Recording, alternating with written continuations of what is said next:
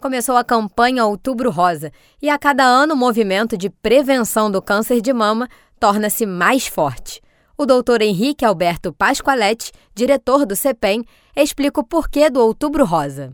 A ideia do Outubro Rosa foi justamente criar uma conscientização muito grande da população, de tal forma que ela, seguindo certas regras de fazer esse exame, a gente consiga detectar aqueles, aquelas situações que o tumor está muito pequenininho e se a gente intervir, nós conseguimos um resultado excelente, reduzindo a mortalidade e evitando que as pessoas venham a, a sofrer as consequências de um câncer de mama. O doutor Henrique ainda destaca a importância dos exames preventivos. Há 40 anos atrás, o câncer era um grande problema.